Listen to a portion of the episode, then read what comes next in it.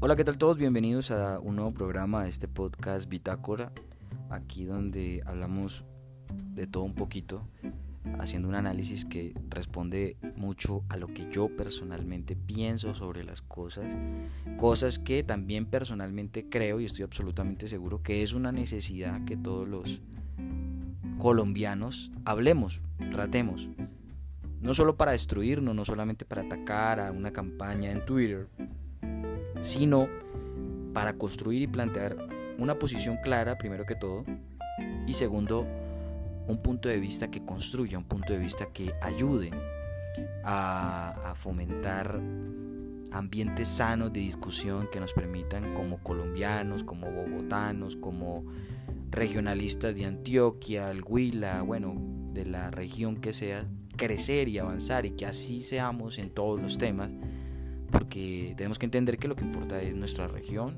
si somos del Huila, pues el Huila, eh, si somos de Antioquia, Antioquia, si somos de... Pero también hay momentos y temas que pues nos obligan de cierta manera a pensar como colombianos y pensando ya en Colombia como país. Septiembre se acaba, estamos a 25 de septiembre y la buena noticia es que hay mucho que hablar. La carrera presidencial es algo que ya despegó completamente. Antes se veían como unos pequeños eh, episodios ahí de campaña de uno que otro político. Pero ya vemos que efectivamente hay una campaña fuerte en donde los partidos están en estos momentos trabajando arduamente para definir eh, los mecanismos mediante los cuales van a elegir o serán seleccionado su candidato a la presidencia de la República. Una elección muy competida porque sin duda hemos llegado a una esquina en donde yo personalmente no quería llegar porque hemos llegado a, formar dos, dos papeles. Básicamente tenemos diferentes orillas políticas, pero al final Colombia se quedó con dos papeles que son los dos papeles iniciales. Es increíble cómo volvemos a, los inicios. Y es precisamente una posición de derecha que incluye unas cosas y una posición de izquierda que incluye otras. Entonces, es mucho que tratar. Eh, tenemos hoy el lamentable hecho que por supuesto causó nostalgia, tristeza entre los bogotanos al ver cómo eh, desmantelaban, cómo destruían su monumento a los héroes. La alcaldía de Bogotá eh, dio a conocer qué es lo que va a pasar con el monumento a los héroes.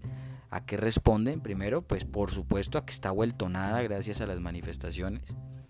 Lo volvieron nada un monumento a nuestros valerosos soldados y comandantes generales que quienes entregaron su vida en batalla para conseguir algo todavía en pleno 2021 estamos buscando ese algo. Pues aquí vamos a hablar también de eso, increíblemente de un poco, un poco más profundo el tema, hablaremos del monumento, de cuándo fue su inauguración, qué significa para los bogotanos que hoy destruyan este monumento que lleva tantos años en Bogotá y, y qué va a pasar con él, porque ya como les dije, eh, hay cambios, cambios que aparentemente, por lo menos en el papel, parecen ser muy positivos. Esperemos que se logren materializar. A todos ustedes bienvenidos y desde ya mis disculpas por esta introducción tan larga, pero se hace necesario cuando los temas son tan, pero tan sensibles y delicados. Continuamos. Sabiendo los temas, no nos queda más que empezar a desarrollar uno a uno con respecto a las elecciones presidenciales tengo un esquema ya montado sobre lo que quiero decir, pero recordándoles primero que hay que participar, que no hay que perder la fe en este mecanismo de participación ciudadana como lo es el voto, el ir a votar y decidir de forma independiente, honesta, consciente, coherente con la realidad de mi país. No hay nada como esto. Y por más que nos defrauden los politiqueros, este mecanismo seguirá siendo el más idóneo para manifestar mi voluntad y también mi inconformismo frente a lo que está pasando en mi país. No dejemos que los politiqueros nos arrebaten esto, porque si perdemos la fe en estos, en estos mecanismos, lo, que, lo siguiente que va a pasar es que, pues que ya está pasando, es que no vamos a ir a votar. Eh, vamos a votar por cualquiera o nos vamos a dejar comprar fácilmente por el primero que ofrezca 50 mil pesos. No lo permitamos.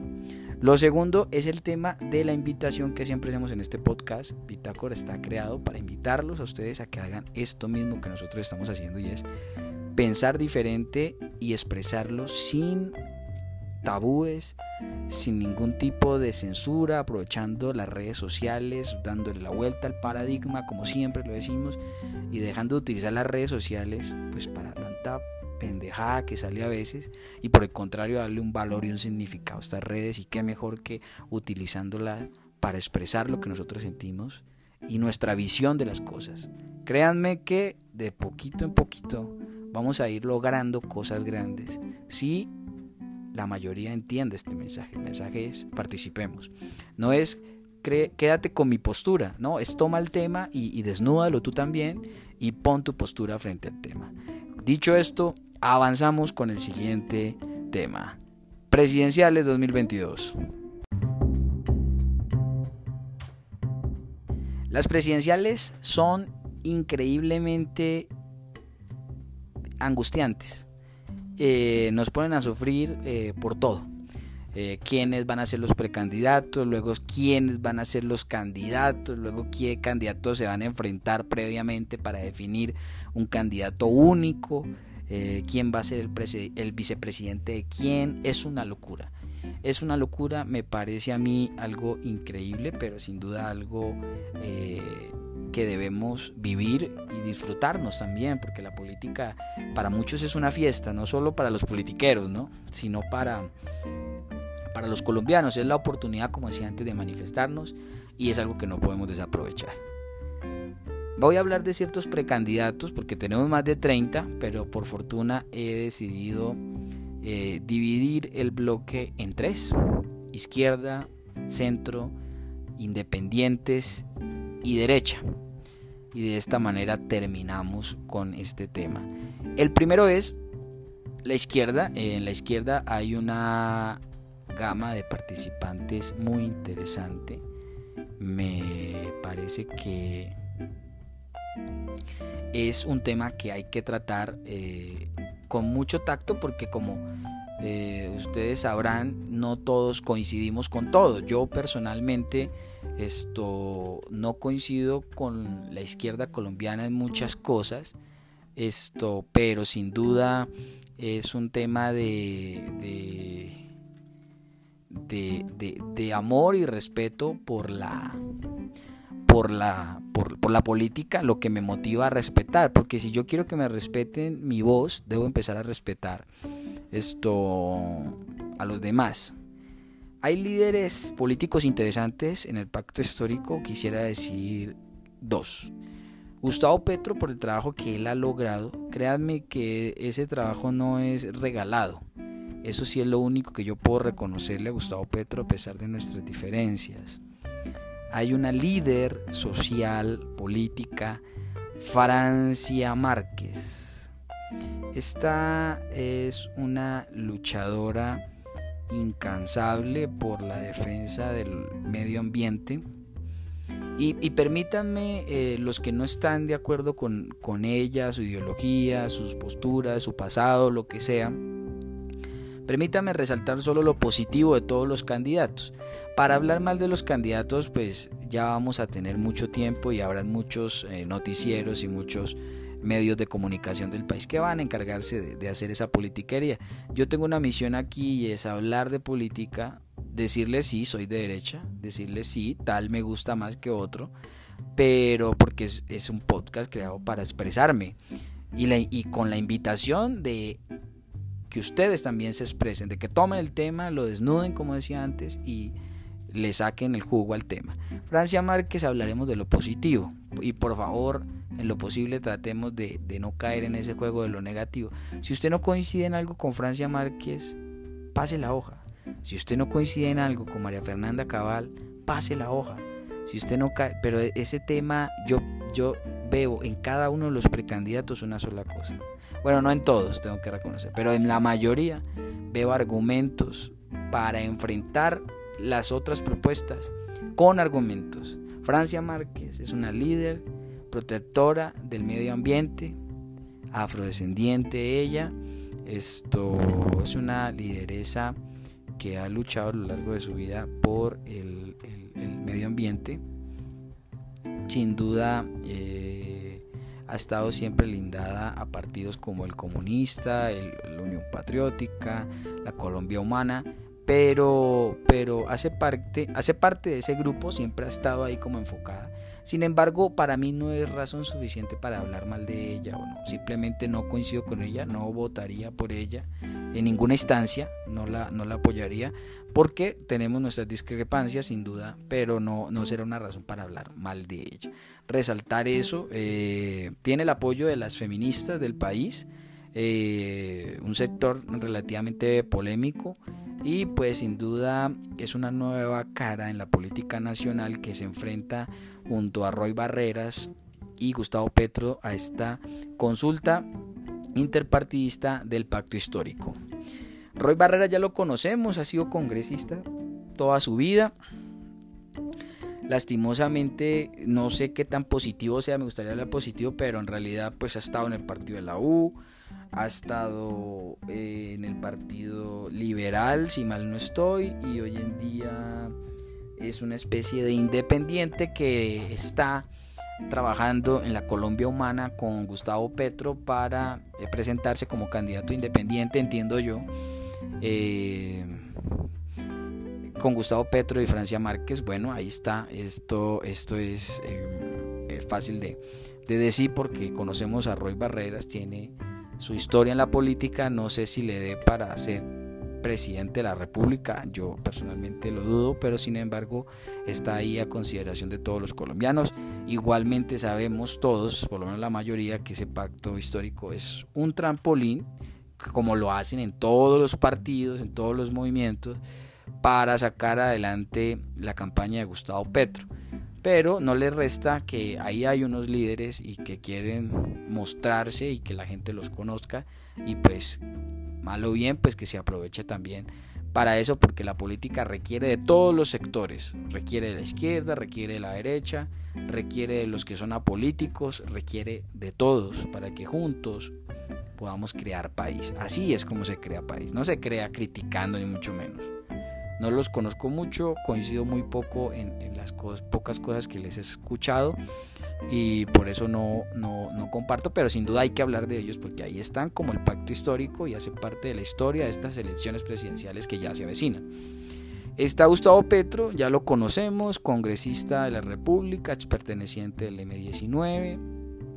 Eh, ha sido un líder de la izquierda colombiana natural, se ha reconocido muchas veces por su afinidad con políticos como Hugo Chávez y, Nicolás Maduro, a pesar de que muchas veces ha salido a desmentirlo, digamos que aquí no venimos a cuestionar eso, sino que simplemente a ponerlo sobre la mesa.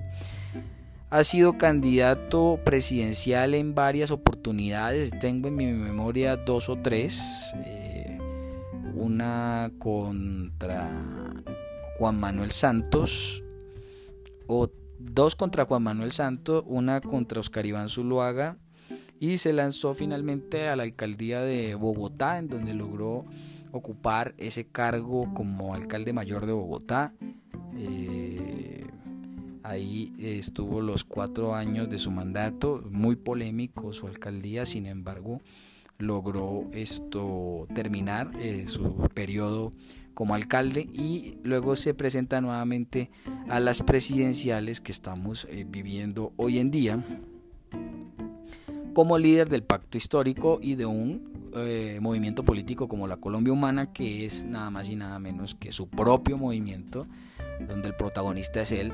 Y en este pacto histórico mm, se espera que él salga victorioso como candidato único a la presidencia llega con mucha fuerza eh, al eh, porque en la anterior eh, elección logró llegar a la segunda vuelta con un número significativo de votos, por lo que se espera que en esta oportunidad no haga menos, sino que logre llegar a segunda vuelta. Esperemos a ver qué pasa. La política es muy dinámica y no sabemos qué nos espera. Este es el pacto histórico conformado por tres líderes que me parecieron importantes rescatar de este pacto histórico. Y eso con respecto a la izquierda. Un poquito injusto porque pues está Roble del Pueblo Democrático, está bueno, otros candidatos que no tengo en el radar en este momento, pero sin duda estarán y esperemos que el mecanismo que utilicen para eh, presentarse pues los lleve hasta donde más les dé la popularidad que tengan y el apoyo electoral que tengan. Esto para beneficio del país, por supuesto. Más al centro tenemos a la coalición de la esperanza. No sé qué tan al centro, pero siguen siendo una tendencia muy marcada de izquierda, eh, eh, porque los, los encasilla más la lejanía que tienen con la derecha. Sin embargo, la coalición de la esperanza también tiene su protagonista, está ahí esto de la calle, está ahí Sergio Fajardo, eh, han querido invitar a, al exalcalde de Bucaramanga, quien no sé si ha aceptado porque también ha recibido invitación para participar en el pacto histórico. Bueno, eh, ahí han querido meter a Federico Gutiérrez, alcalde de Medellín, que es de los independientes de los que quería hablar también un poquito, ya hablaremos de él. Pero por ahora ese, esa coalición por la esperanza tiene un protagonista que es Fajardo y al igual que en el pacto histórico esperan que gane Petro, eh, se espera que en la coalición de la esperanza el candidato sea Fajardo. Esperemos a ver qué mecanismo utilizan y cómo les va y qué resulta de esa consulta previa que van a hacer. Los independientes son los dos independientes que he escogido, recuerden, hay más de 30 precandidatos, he escogido solo algunos al azar de todas las tendencias, como pudieron ya darse cuenta. Los independientes que, elegí ahora son Alejandro Gaviria y Federico Gutiérrez. Federico Gutiérrez con una hoja de vida de pronto un poco más estrecha, sin embargo, con una experiencia muy enriquecedora como lo de ser alcalde de Medellín. Una, una ambiciosa tarea y un proyecto muy complicado solamente los que han sido alcalde de Medellín saben, y bueno, los antioqueños y los medellinenses saben lo complicado que es dirigir una ciudad como, como Medellín, que hoy por hoy es una segunda capital del país, en materia eh, económica, en materia de turismo, en, materia agroindustrial. Es, una, es una, una segunda capital y ahí está dando la batalla fuertemente en áreas del crecimiento de la región, pero también en áreas del crecimiento del país. Siendo alcalde de Medellín, Federico Gutiérrez se hizo notar en su berraquera y perrenque a la hora de enfrentar a la delincuencia. Su contundencia contra la delincuencia ha sido esto, su estandarte, eh, su carisma, eh, su herramienta para llegar a los medellinenses y hoy pues a los colombianos. Y sin embargo tiene una experiencia que sin duda es muy nutrida y que le va a favorecer a él en esta campaña presidencial. No esperamos mayor cosa de él, yo personalmente, en esta elección, pero espero volverlo a ver en una próxima contienda electoral porque sin duda es un colombiano que tiene características especiales eh, y, y, una propuesta bien marcada que le va a permitir esto hacerse notar en el futuro. Yo lo veo como una propuesta muy fuerte hacia el futuro y esperemos que así sea y que que, pase lo que pase con él en estas elecciones, pues hermano, sea lo mejor también para el país. Nuestro siguiente independiente pues es esto eh, Alejandro Gaviria, es ministro de salud de Juan Manuel Santos, eh, también fue mm, rector de la Universidad de los Andes, ese cargo lo dejó recientemente para poder aspirar a la presidencia de la República, dedicarse de pleno a su campaña. Y en un video eh, corto nos dejó claro su candidatura, su precandidatura. Los dos, tanto Federico como Alejandro, quieren llegar de forma independiente, no solo de nombre, sino también independiente, no por partidos, sino por firmas. Los dos quieren llegar como candidatos por firmas. Entonces ya veremos si siguen hasta el final con su candidatura o se presentan a una consulta previa, que sería lo más probable. No sabemos a cuál, porque sabemos que va a haber varias, la de la derecha que todavía no tiene nombre, la coalición de la esperanza que ya les hablé y el pacto histórico. No sabemos en cuál. Esperemos que ellos tomen la decisión mejor para sus respectivas campañas. Leandro Gaviria decía que fue ministro de Salud, fue también rector, fue rector de la, eh, Universidad de los Andes, eh, un académico muy respetado dentro de este gremio. Eh, sin duda, tanto estudiantes como profesores resaltan varias características positivas de él, entre ellas su capacidad para entender el país. ¿Qué, qué significa esto? Significa de que es una persona que tiene la capacidad intelectual para analizar desde un enfoque objetivo, muy racional, las problemáticas, un enfoque, entre otras cosas, investigativo también que solamente la academia le facilita a uno, la experiencia por la academia le facilita. Lo reconozco como alguien que le hace bien a la política, quiero decirlo desde ya. Eh, por supuesto no estoy de acuerdo con él, pero muchas cosas en las que coincido, que creo va a hacerle mucho bien al país y esperemos de él lo mejor por él y, por Colombia, claro está. Y finalmente, eh, terminando este tema, están los candidatos de la derecha. El Partido Cambio Radical generalmente no tiene candidato. Eh, las elecciones pasadas apoyaron abiertamente a Iván Duque y mm, el Partido Conservador tiene a varios ahí en el sonajero, entre esos Barguil, pero pues así candidatos fuertes, fuertes que uno diga, este puede estar liderando como Fajardo, Petro, no sé, un Oscar Iván Zuluaga, una María Fernanda Cabal de terrorismo, pues así no lo tienen. Pero pues es bueno que el partido para que se mantenga y todo haga el ejercicio, participe en una consulta previa y si tienen un candidato pues que lo saquen y lo postulen a una consulta previa como para mantener el partido activo políticamente hablando y pues con participación. Eh, en un posible gobierno de uno de estos candidatos fuertes, ¿no? Me parece que como estrategia funcionaría. Ahora el Centro Democrático tiene tantos candidatos, tantos precandidatos que les ha tocado cerrarle la puerta a Eduard Rodríguez, puedo estar equivocando con el nombre, pero Eduardo Rodríguez es un representante a la Cámara del Centro Democrático, quien a última hora ha decidido postular su nombre a la presidencia e indignado le ha tocado mm, enfrentarse a la despedida de su hoja de vida de, ese manojo de, precandidatos.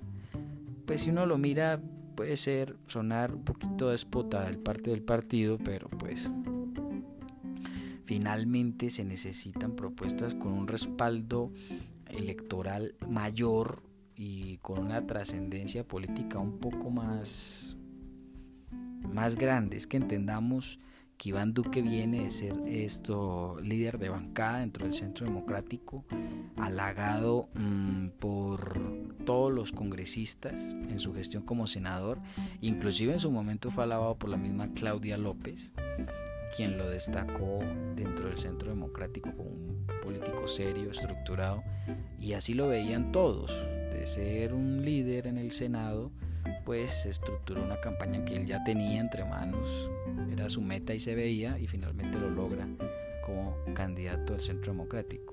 Diferente a Edward, que lo hemos tenido dos veces en la Cámara de Representantes, y pues ya la Cámara de por sí ya lo limita en la exposición, ¿no? Porque al ser senador a usted lo elige todo el país, pero él lo hace específicamente por una zona y eso, por una región, y eso lo limita de cierta manera, y creo, eh, puedo estar equivocado, que es de los elegidos por Bogotá, entonces una sola ciudad lo que pues claro le da exposición porque hay 10 millones de habitantes en Bogotá, pero, pero la realidad es que necesitamos más que eso para tener un precandidato.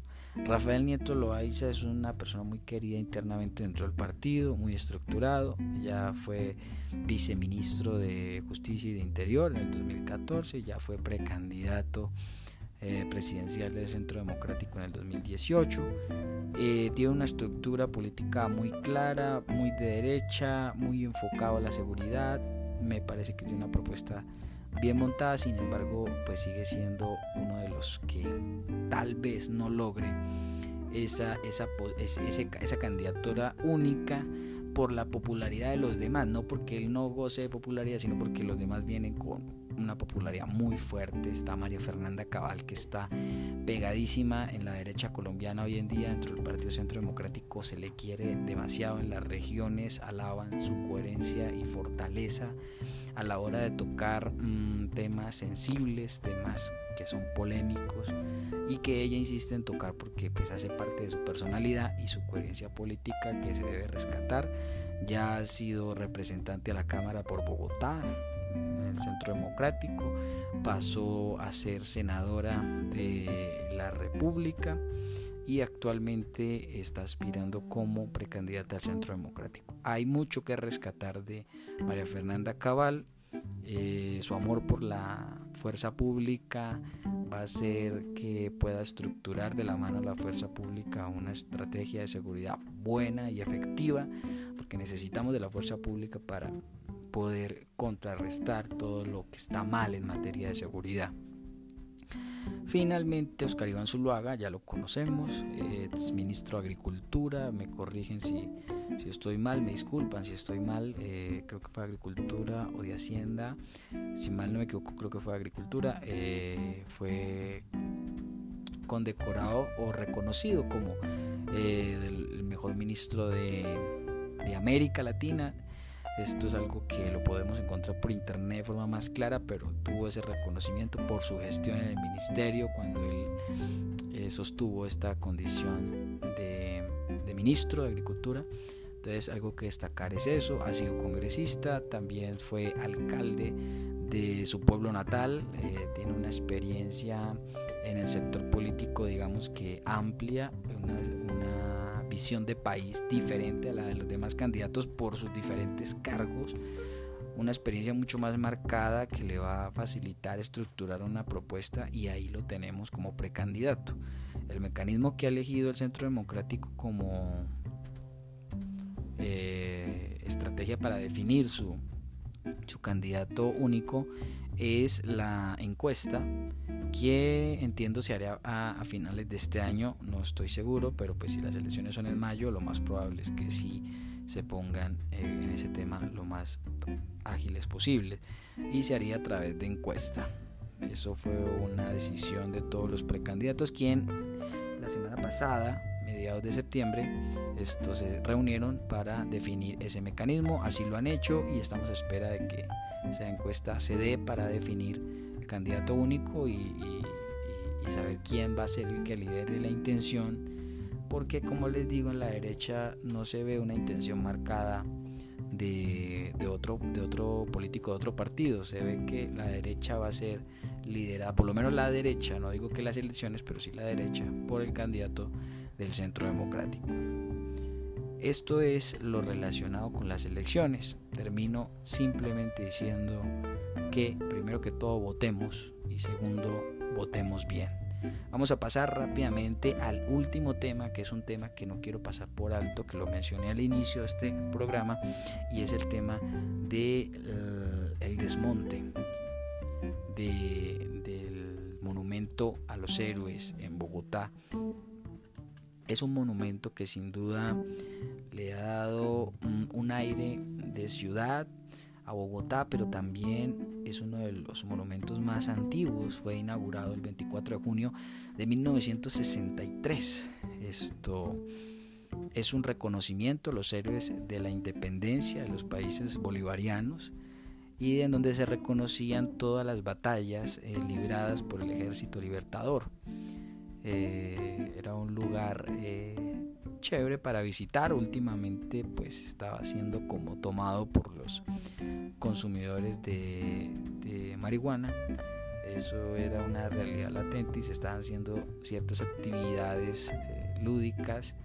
Eh, personalmente no sé si con autorización de, la alcaldía o no, pero sí sé que en el 2019, antes de la pandemia, se venían desarrollando fiestas tipo electrónica en ese sector del, monumento de los héroes. Ya se estaba desvalorando desde ahí porque ese monumento era un lugar para celebraciones eh, históricas, celebraciones de batallas, celebraciones de días especiales en la independencia y en la búsqueda de la libertad de nuestros héroes y del ejército libertador en general.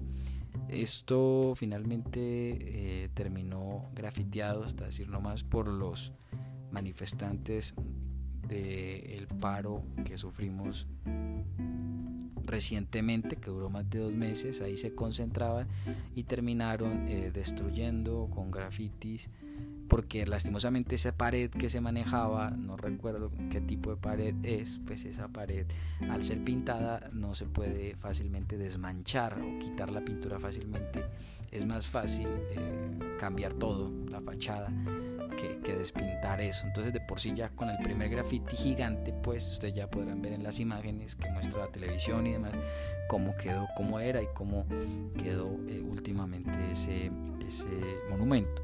La semana pasada los bogotanos fueron testigos de cómo hombres de la construcción se dedicaban a destruirlo a Mazo Limpio, a desmontar este monumento que lleva tantos años en Bogotá, para darle paso a, mm, a las obras del metro primero y segundo pues para renovarlo completamente. Ya la alcaldía de Bogotá mostró un video de lo que podría llegar a ser el nuevo monumento de los héroes sin embargo, la nostalgia se apoderó de varios bogotanos quienes eh, vieron en el monumento de los héroes no solamente un punto de referencia en la ciudad de Bogotá, sino un gran monumento a aquellas victorias que concluyeron con la libertad de todo el pueblo colombiano, venezolano, ecuatoriano y peruano. Entonces, mucho que, representaba ese, ese monumento, hoy en día ya es una obra en desmonte para darle paso a lo que será eh, una estación del metro. Entiendo más o menos así, según las imágenes dadas por la alcaldía de Bogotá. Esperemos que, que el monumento a estas batallas, este, este homenaje a esas victorias, eh, a esa lucha incansable, a esa vida que dieron eh, personas, colombianos, venezolanos, unidos como nunca antes y como no se ve ahora inclusive en pro de una libertad. Ojalá nos uniéramos hoy los países hermanos como Ecuador, Perú, Venezuela, Colombia, para sacar adelante a Latinoamérica que tanto lo necesita. Sin embargo, eso representaba el monumento de los héroes y hoy ya no más, hasta que nos muestren el nuevo monumento un poco más simple, si lo reconocemos de esa manera, un poco más sencillo se ve, pero esperemos que, que, lo que representa eh, siga en pie y siga enarbolando las victorias que hoy nos tienen libres de cualquier tipo de dictadura así que extranjera, que es peor, así que eh, esperemos que sea lo mejor para Bogotá, esperemos que este tipo de hechos que dieron, con, que terminaron con la destrucción eh, total de este monumento, pues no se repitan, porque eso entre otras cosas le cuesta dinero a Bogotá. Y cuando digo le cuesta dinero a Bogotá, estoy hablando de que le cuesta dinero a los bogotanos. Entonces esperemos, mm, esperemos que esto de verdad mejore y que eh, esto no signifique la caída de un monumento histórico para nosotros los colombianos y en especial para los bogotanos, sino que también represente eh, el inicio de una nueva era para Bogotá, una Bogotá con metro, una Bogotá más actualizada, más a la vanguardia y más capital que nunca. A todos ustedes muchas gracias y feliz resto de día.